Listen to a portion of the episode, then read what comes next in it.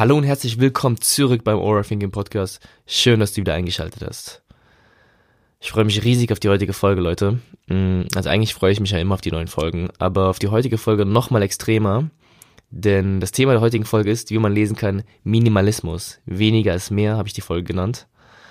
Und ich würde gerne darüber sprechen, was Minimalismus ist, beziehungsweise was ich unter Minimalismus verstehe, wie ich dazu gekommen bin, was Minimalismus in meinem Leben bedeutet, wie ich das versuche in meinem Leben zu adaptieren, beziehungsweise Teilaspekte zu leben und welche Nutzen man vielleicht daraus ziehen kann.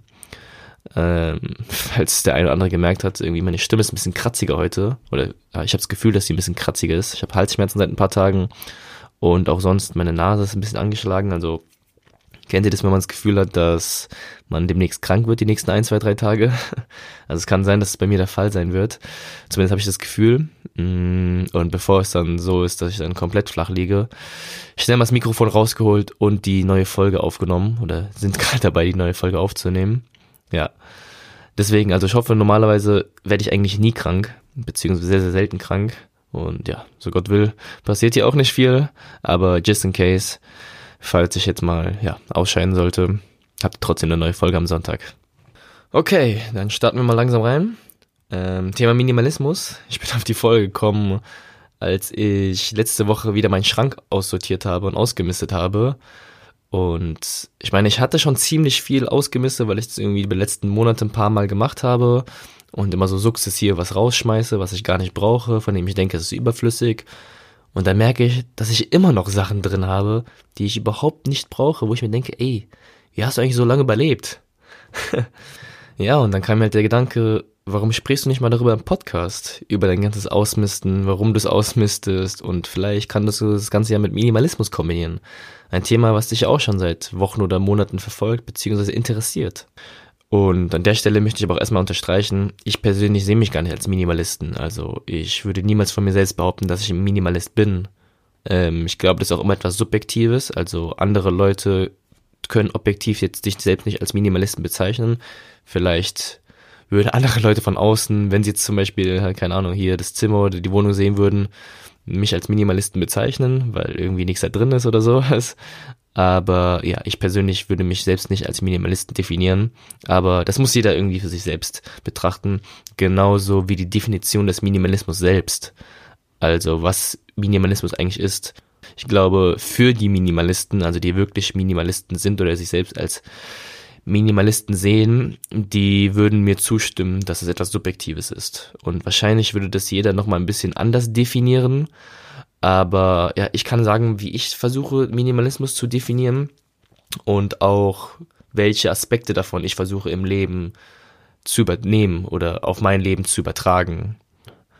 Ich würde Minimalismus in etwa so definieren, dass ein Minimalist versucht, sich auf das Wesentliche, auf das Essentielle im Leben zu fokussieren. Nicht nur materiell, sondern generell im Leben. Und der sich dabei von Dingen trennt, zugunsten seines eigenen Wohlbefindens und der Dinge, ja, festhält, die ihm halt wirklich etwas bedeuten. Und ich denke dabei, dass Minimalismus nicht einfach nur eine Art Trend ist, sondern auch eine Lebensweise oder ein, ein Pfad, ein Weg, wenn man so haben möchte. Ein Weg oder eine Lebensweise, die einen dabei hilft, sein eigenes Leben zu organisieren oder so zu leben, wie man es gerne leben möchte. Und ich glaube, dass dabei sehr, sehr oft verwechselt wird, dass es beim Minimalismus nicht darum geht, wenig Klamotten zu haben, seinen Schrank auszumisten oder sein ganzes materielles Gut wegzuschmeißen. Das ist nur der erste Schritt. Und vielleicht, ja, was ist der einfachste Schritt? Aber es ist der erste Schritt, um sich vielleicht mit dem Minimalismus vertraut zu machen. Aber wie gesagt, Minimalismus ist nicht einfach Entrümpelung oder Kleider loswerden. Minimalismus überträgt sich dann auch auf den Alltag, auf die Beziehungen, auf dein Denken, auf dein Verhalten, auf deine Ziele vielleicht sogar. Dass es darum geht, das zu selektieren oder das zu fokussieren, was einem wichtig ist, was man vielleicht auch als essentiell betrachten würde. Eine gewisse Klarheit zu schaffen, vor allem geistig. Und ja, auch ein gewisses Bewusstsein für viele Dinge zu kreieren. Und ich denke, das sind vor allem die Aspekte, die ich persönlich mit Minimalismus verbinde und welche ich versuche, in gewissen Maßen zumindest, in mein Leben zu integrieren und vielleicht auch zu leben. Und wenn ich sage, sich auf das Wesentliche oder Essentielle zu fokussieren, da meine ich damit nicht unbedingt, dass alles, was ich sage, alles, was ich denke und alles, was ich tue, irgendeinen übergeordnet hohen Sinn haben muss. Dass alles auf Produktivität und Sinn getrimmt werden muss. Nein, darum geht's nicht. Aber ich denke, dass Minimalismus einfach dir helfen kann, das Ganze auf eine gewisse Art und Weise zu filtern. Das Ganze dir einen gewissen Rahmen schaffen kann oder einen Blick fürs Wesentliche oder fürs Nötige äh, geben kann. Und ich glaube, es ist eigentlich da, wie mit allen Dingen im Leben, man muss da eine gewisse Balance für sich selbst finden. Der eine macht das mehr, der andere macht es weniger. Und auf mich jetzt betrachtet, oder wenn ich ganz auf mich projizieren würde, dann hilft mir das unter anderem, einen Filter zu schaffen für die nötigen Aspekte, für essentielle Aspekte. Aber auch ich, hey, ich glaube, ich bin der größte Fan, wenn es darum geht, wirklich stupide Sachen einfach zu machen. Sachen, die in anderen Augen vielleicht als kompletter Blödsinn oder Quatsch zu betrachten sind. Aber ey, ich bin ein riesen Fan davon und deswegen mache ich das Ganze auch. Und wenn das mal nicht so viel Produktivität abwirft oder nicht so viel Sinn macht, dann ist das halt so. Aber ich mache das gerne.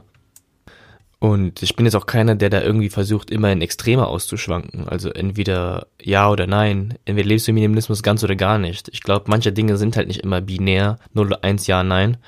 Man kann auch Teilaspekte davon leben. Und so versuche ich das auf mich zu übertragen. Also man muss nicht immer alles irgendwie nach dem Motto ganz oder gar nicht leben, denke ich. Nee, also ich finde es vollkommen legitim und so versuche ich das für mich zu leben, dass ich ein paar Sachen aus Minimalismus ziehe, die mir persönlich gefallen, von denen ich sage, ey, ich finde die interessant, ich finde die spannend, ich könnte mir vorstellen, sie auf mein Leben zu übertragen, aber es gibt auch andere Aspekte, von denen ich meine, ey, die sind nichts für mich. Vielleicht stand heute nichts für mich, vielleicht werden sie es in Zukunft mal, aber jetzt kann ich ganz beruhigt damit leben, dass ich sie nicht in mein Leben oder in meinen Alltag integrieren möchte.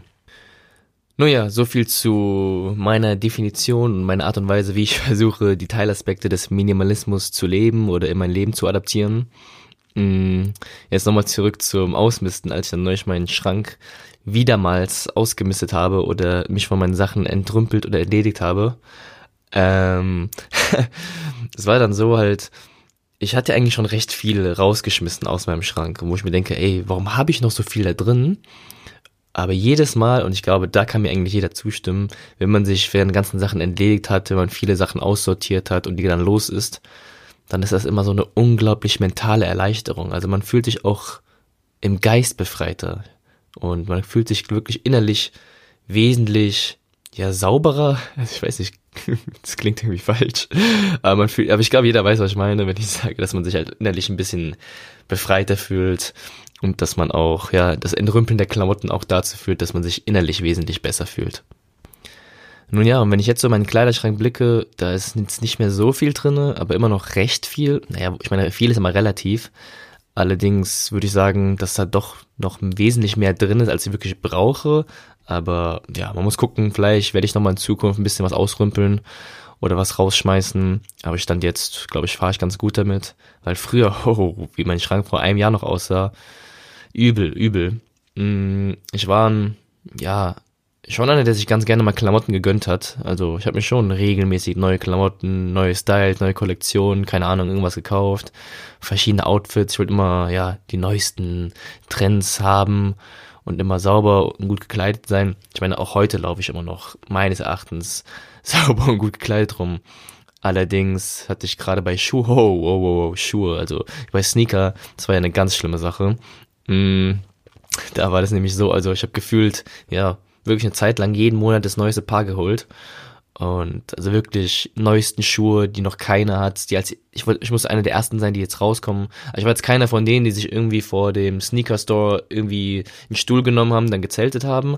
Das war jetzt nicht so bei mir der Fall, aber ich habe schon ganz gerne mal einfach ja, ein, zwei Mal im Monat ein paar Schuhe geholt, ein paar Sneaker geholt, neueste Kollektion, neu, Nike IDs habe ich mir erstellt, also ich habe mir eigene Schuhe bei Nike ähm, anfertigen lassen, damit sie keine hat, weil ich ja so tolle, neue, besondere Schuhe haben musste. Ja, äh, also das hat sich jetzt gelegt, allerdings ist da, glaube ich, auch noch Handlungsbedarf. Aber wir müssen ja nicht übertreiben, also auch die Schuhe, die werden sukzessive abgebaut. Ich glaube, jetzt sind es noch ungefähr 20 Paar wie gesagt, vor einer Weile waren es mal 50 oder 60. Also wir arbeiten uns weiter nach unten, aber wie gesagt, es geht ja nicht darum, keine Schuhe mehr zu haben, sondern einfach nur sich auf das Wesentliche zu fokussieren, zumindest Mehr oder weniger. Nun ja, und ich kann auch sehr, sehr gut verstehen oder nachvollziehen, wenn es schwierig ist für Leute, sich von ja, sentimentalen Dingen oder teuren Dingen oder Dingen halt, für die sie mal viel Geld aufgebracht haben, ähm, zu trennen. Denn ja, ich meine, es ist schwierig, sich von Sachen zu trennen, zu denen man einen gewissen Bezug hat, mit denen man vielleicht was erlebt hat oder irgendwas verbindet aus der Vergangenheit.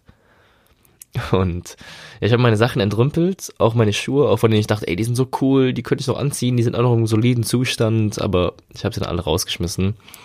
Und ich habe sie meinem Dad erstmal gegeben, so einen fetten Sack voller, äh, so einen fetten Müllsack. Habe gesagt, hier, äh, vielleicht hast du noch Verwendung, vielleicht kennst du irgendjemanden, der die vielleicht haben möchte, mach dann, was du willst. Ich will sie einfach nicht mehr in meinem äh, Schrank haben, mach dann, was du magst. Und er sagt, nein, Junge, das sind doch geile Schuhe, die kann man locker verkaufen, ein bisschen sauer machen, ab geht die Fahrt. Ja, mach, was du willst, habe ich gesagt. Und er hat dann zwei Paar Schuhe reingestellt bei Ebay. Äh, die haben dann, glaube ich, zusammen damals ja, auf jeden Fall so 120 Euro, 130 Euro gekostet, plus minus. Und ja, jetzt rate mal, was die beiden Schuhe abgeworfen haben. Ja, der eine hat 2,50 Euro, der andere hat 3,50 Euro abgeworfen.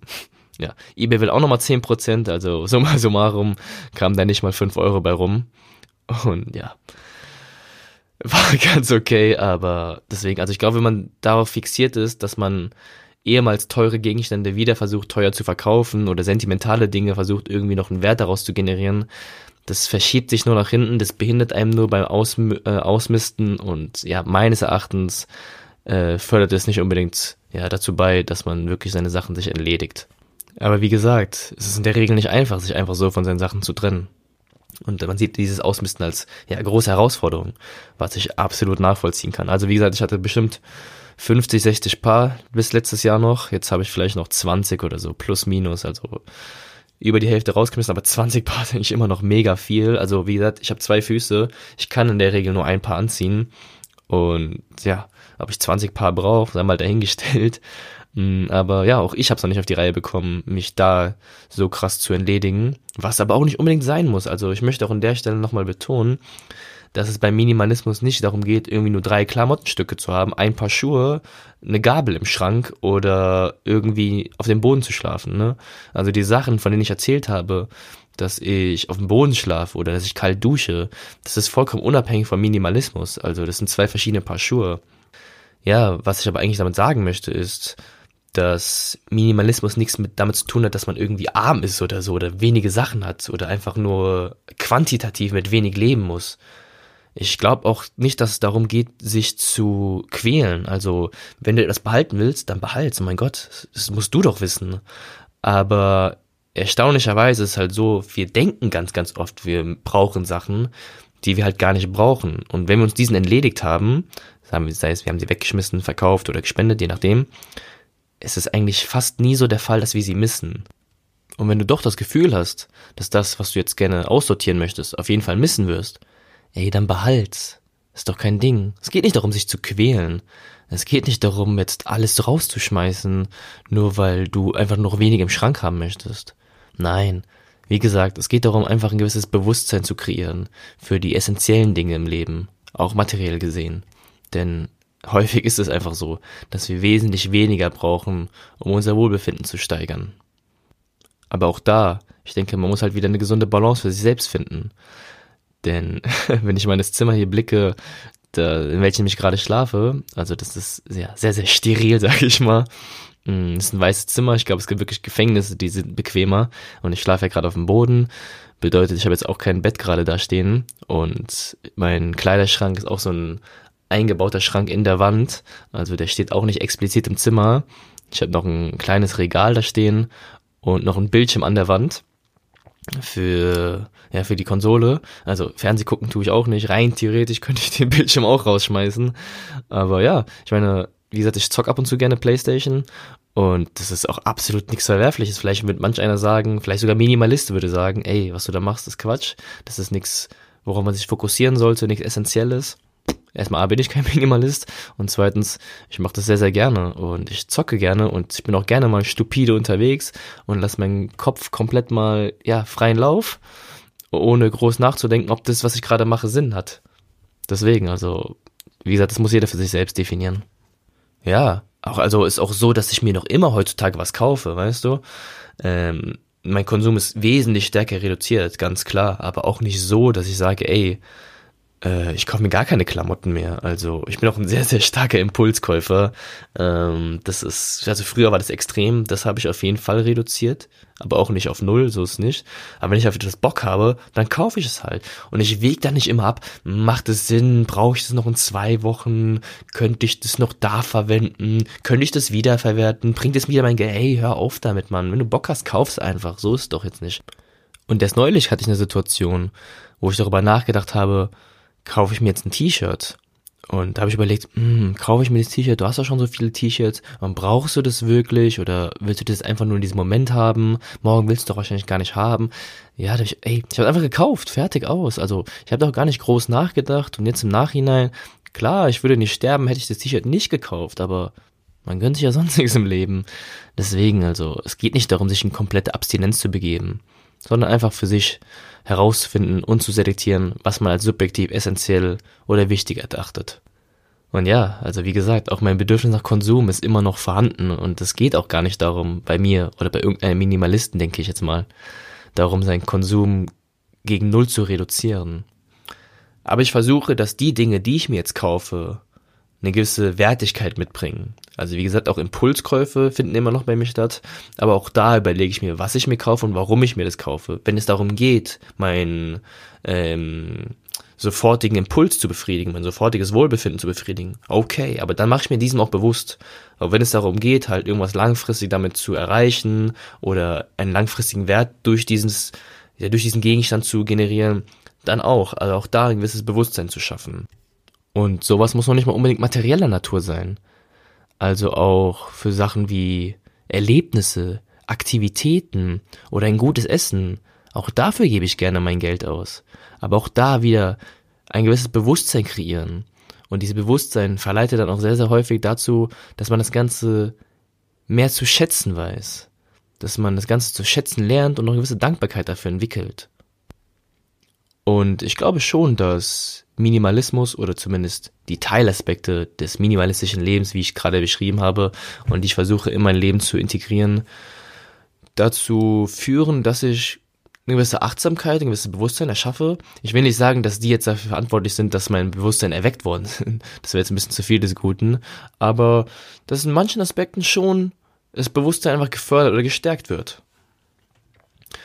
Allerdings, ich meine, ich predige das immer sehr, sehr oft, Bewusstsein und Achtsamkeit, aber man muss ja auch nicht übertreiben. Auch da wieder eine gesunde Balance finden. Also, man, wie gesagt, ich, ich, ich finde mal, PlayStation ist so ein sehr, sehr einfaches, plakatives Beispiel, um dieses, ich lasse meinen Kopf komplett mal frei laufen. Ich bin einfach mal stupide jetzt für die nächste halbe Stunde, Stunde. Das geht auch mal. Also wie gesagt, auch da immer ein gewisses Maß finden. Und ein weiterer positiver Aspekt des Minimalismus ist natürlich auch, dass in der Regel mehr Zeit und mehr Geld übrig bleibt. Also mal ein Beispiel. Ähm, kennt ihr das nicht, wenn ihr euch irgendwas aneignet, dass die Verwaltung und Organisation von diesen Gegenständen so viel Zeit und Geld beansprucht? Also hier der Laptop, der vor mir steht, hm, der ist jetzt ungefähr ein Jahr alt. Und als ich mir damals gekauft habe, na klar, war teuer, aber man war voll euphorisiert, geil, neue Technik, neues Design, geil, ich bin wieder am Start, neuer Laptop. Und ja, ich hatte dann leider ein paar Probleme mit dem Ding, also Software war irgendwie ein Problem, Hardware, dann bin ich zur Reparatur gegangen, dann hat es wieder nicht funktioniert und dann war da wieder ein Problem und dort ein Problem. Und man macht sich natürlich auch selbst wieder Stress. Und ich kaufe mir ein Gerät für so und so viel Geld und das Ding funktioniert noch nicht mal, wie es sein soll. Und das nervt natürlich einen auch und auch sein ja, Leben außerhalb vom Laptop muss man auch noch auf die Reihe bekommen, aber man benötigt den Laptop dafür, naja, das waren dann so Sachen, wo man denkt, ey, ich muss alles reorganisieren, umstrukturieren, Hätte ich den Laptop nicht, hätte ich dieses Problem auch gar nicht. Naja. Auf jeden Fall, in der Regel ist halt so, wenn du halt keinen Konsum hast, musst du es auch nicht verwalten, musst du es nicht reparieren oder sonstiges. Ich meine, Ende vom Lied, ich habe einen neuen Laptop bekommen, mit dem ist jetzt alles in Ordnung. Aber ihr wisst, denke ich, was ich meine. Aber auf jeden Fall denke ich schon, dass man durch Minimalismus in der Regel mehr Zeit und auch mehr Geld zur Verfügung hat. Beziehungsweise mehr Zeit für die Dinge, die man eher machen möchte, da man nicht so darauf ja, fokussiert ist, sie für seinen Konsum auszugeben. Und ja, diese Zeit und dieses Geld kann man dann anderweitig investieren. In sein Wohlbefinden, in seinen Traum, in seine Selbstständigkeit und in seinen Podcast oder in seinen Blog. Und es ist ja auch so ein wahnsinniges Phänomen in unserer Gesellschaft, dass alle keine Zeit haben. Also ich glaube, keine Zeit haben ist so die ja, meist akzeptierteste Ausrede in unserer Gesellschaft. Und ja, ich finde es immer so ein dummer Instagram-Spruch, aber es ist wirklich so, dass wir alle dieselbe Zeit auf dieser Welt haben, jeder hat 24 Stunden am Tag und wie wir die am Ende nutzen. Also irgendwie kriegen sie die anderen doch auf die Reihe und andere wiederum nicht. Und ich glaube, es ist häufig nur eine Frage der Priorität oder vielleicht auch eine Frage der mangelnden Struktur oder Organisation. Aber die Leute, die sagen, ich habe keine Zeit, die nehmen sich einfach nicht die Zeit.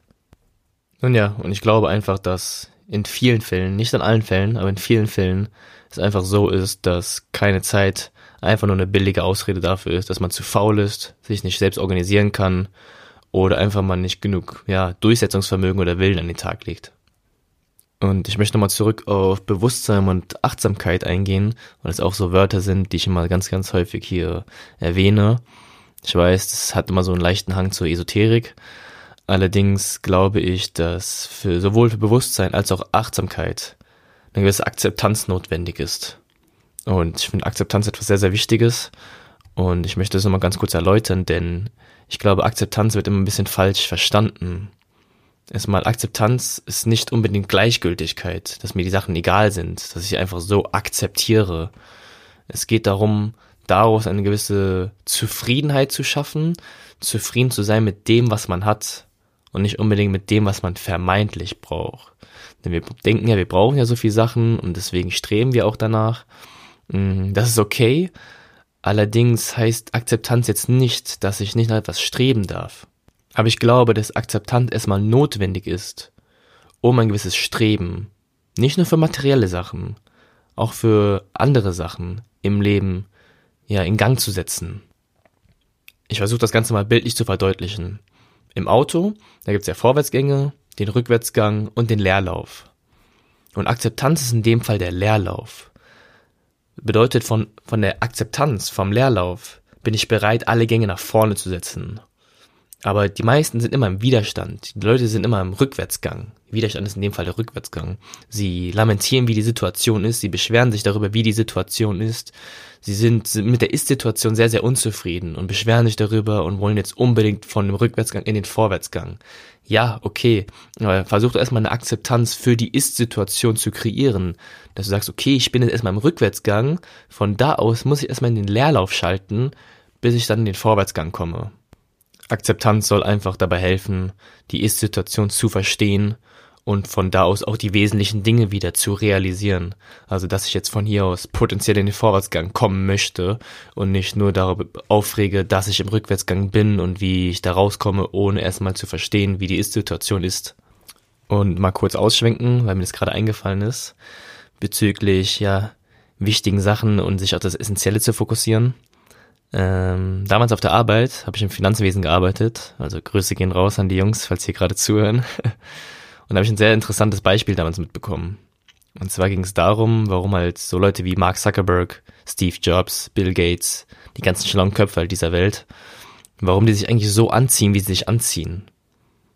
Und also Beispiel Steve Jobs, man impliziert ja immer diesen Rollkragenpulli, er verbindet immer diesen Rollkragenpulli mit ihm. Oder auch Mark Zuckerberg, auch immer lässig mit Shirt und Jeans. Also ist auch kein Typ, der jetzt irgendwie auf den Gucci oder Versace Laufstegen dieser Welt rauf und runter rennt. Ist halt die Frage, warum ziehen die sich eigentlich so an? Ist ja nicht so, dass sie nicht das nötige Kleingeld hätten, sich da irgendwie stylischer aufzubrezeln oder dass sie da nicht irgendwie, ja, bessere Klamotten tragen könnten. Aber warum machen sie das? Und das habe ich dann damals auf der Arbeit bekommen, sehr interessant. Denn einer der wesentlichen Gründe, warum sich diese Leute so anziehen, wie sie sich anziehen, ist, dass sie davon überzeugt sind, dass wir am Tag nur ein gewisses Entscheidungskontingent zur Verfügung haben. Bedeutet also, dass wir nur in der Lage sind, ein gewisses Maß oder eine gewisse Anzahl an guten Entscheidungen zu treffen. Und diese Herrschaften, die wollen halt diese guten Entscheidungen nicht dafür verwenden oder aufbringen für ihre Klamotten, die sie am Morgen anziehen. Also trage ich jetzt diese Jeans mit diesem Shirt, passt das mit diesen Schuhen zusammen? Soll ich noch hier diese Uhr oder dieses Kettchen tragen? Das sind alles Entscheidungen, die unnötig sind und die aufgebraucht werden, bevor der Tag eigentlich überhaupt angefangen hat. Und das Ganze fand ich persönlich eine sehr, sehr interessante Herangehensweise. Aber auch damals und auch heute ist es immer noch so interessant, aber für mich persönlich jetzt nicht unbedingt ja das Richtige oder Stand heute will ich das jetzt nicht so ganz adaptieren. Ähm, also bei mir war es teilweise auch extrem, oh, diese Jeans mit diesem Oberteil, diese Schuhe. Und ich hatte ja 50, 60 Paar Schuhe, daraus muss ich erstmal selektieren, welches Paar passt denn jetzt zu dieser Jeans ja, also das hat sich schon etwas gelegt, aber es ist auch nicht so, dass ich jetzt irgendwie nur mit schwarzen, nur mit weißen Shirts irgendwie rumlaufen möchte. Wobei das eigentlich auch kein Problem wäre, denn wir zumindest, oder bei mir ist es so, dass ich immer gedacht habe, oh, wenn ich zweimal hintereinander dasselbe Shirt anziehe oder derselbe Farbe, die Leute denken, ich habe keine Klamotten im Schrank, ich habe nur ein T-Shirt im Schrank, ich ziehe jeden Tag dasselbe an. Aber eigentlich, also wenn man irgendwie zwei, drei Shirts hat oder zwei, drei verschieden farbige Shirts, sage ich jetzt mal, dann noch eine blaue Jeans, eine schwarze Jeans und zwei, drei Paar Sneaker.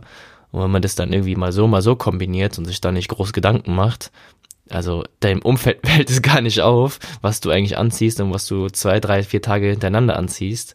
Wie gesagt, es muss alles noch, glaube ich, in hygienischen Rahmen unterwegs sein, aber optisch fällt, fällt es deinem Umfeld nicht auf und keiner würde sich denken, du ziehst jeden Tag dasselbe an. Und ich habe das früher mal so gedacht, also auch eigentlich schwachsinnig.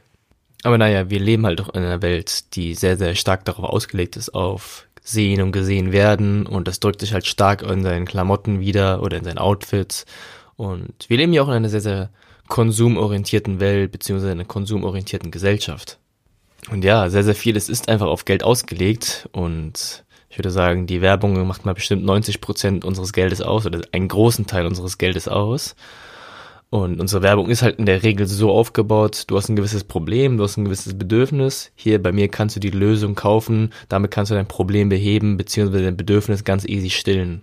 Und heutzutage funktioniert es auch in den meisten Fällen so, dass es darum geht, von, von Menschen, von Zuhörern, von Zuschauern die Aufmerksamkeit auf etwas zu richten.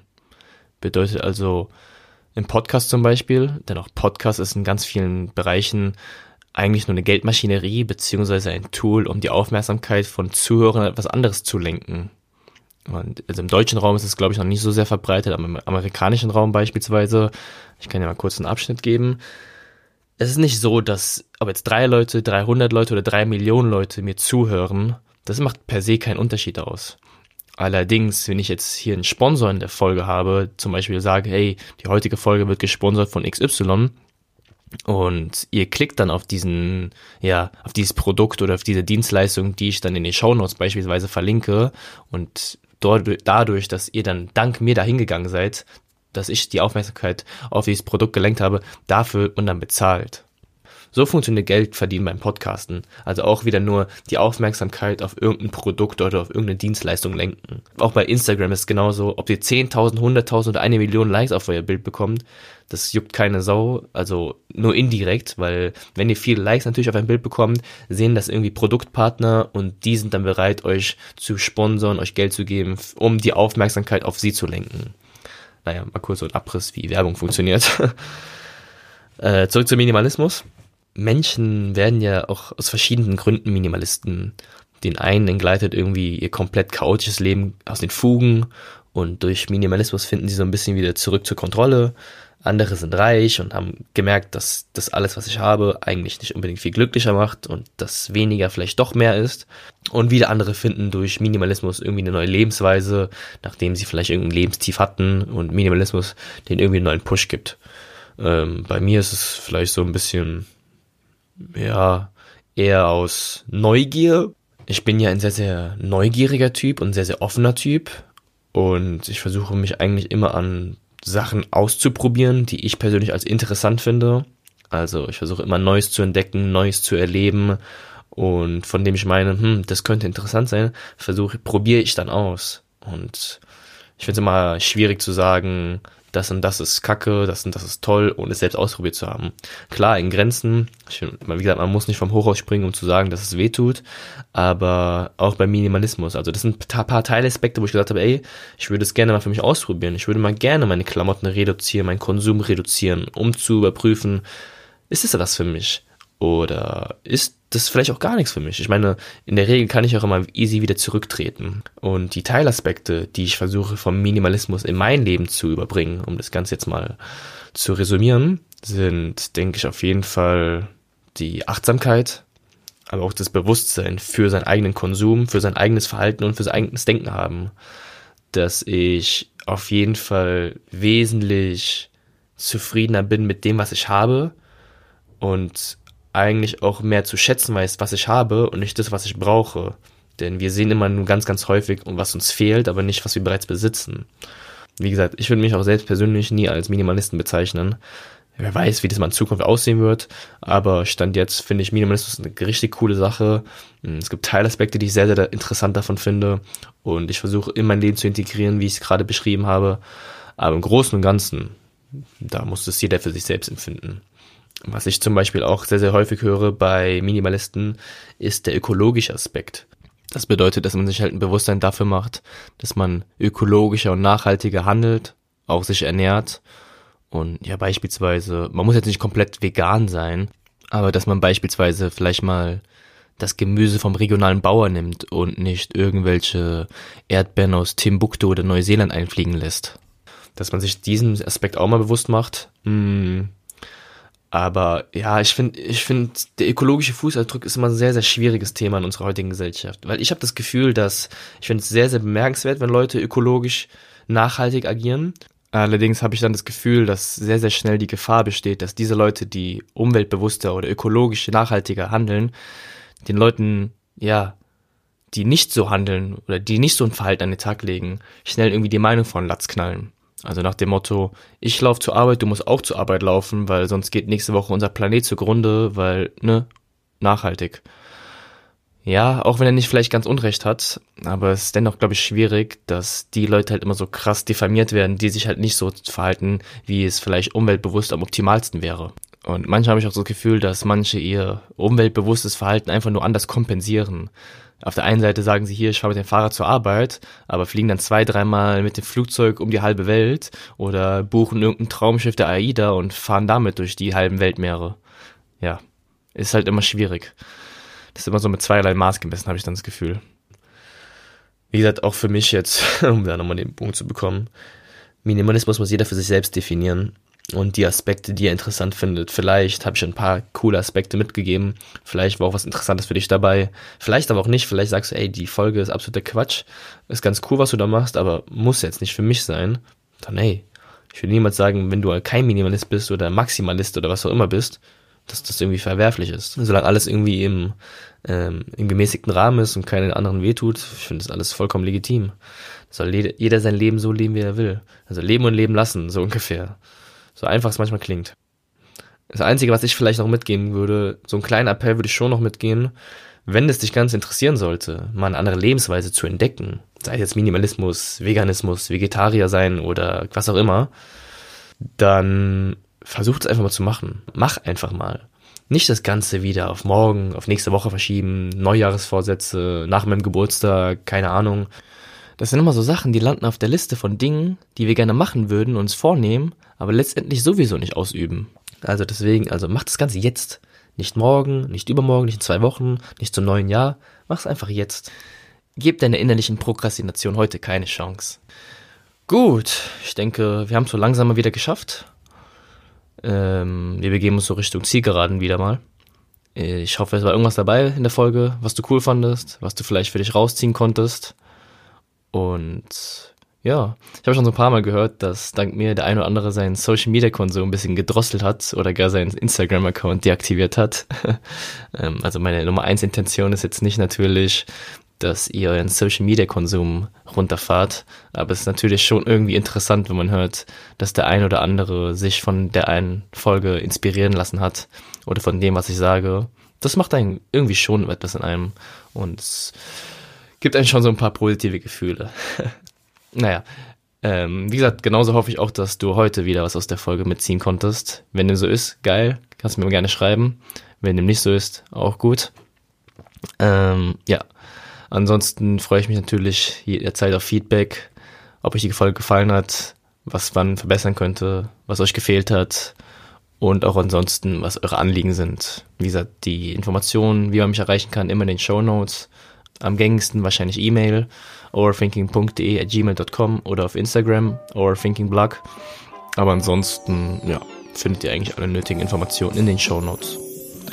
Okay, dann würde ich sagen, ich habe alles gesagt, was ich sagen wollte. Ich verabschiede mich an dieser Stelle. Ich hoffe, die Folge hat dir gefallen und wünsche dir an dieser Stelle ganz gleich, wo du gerade bist, einen wundervollen, entspannten Tag und viel Spaß beim Gedankensortieren.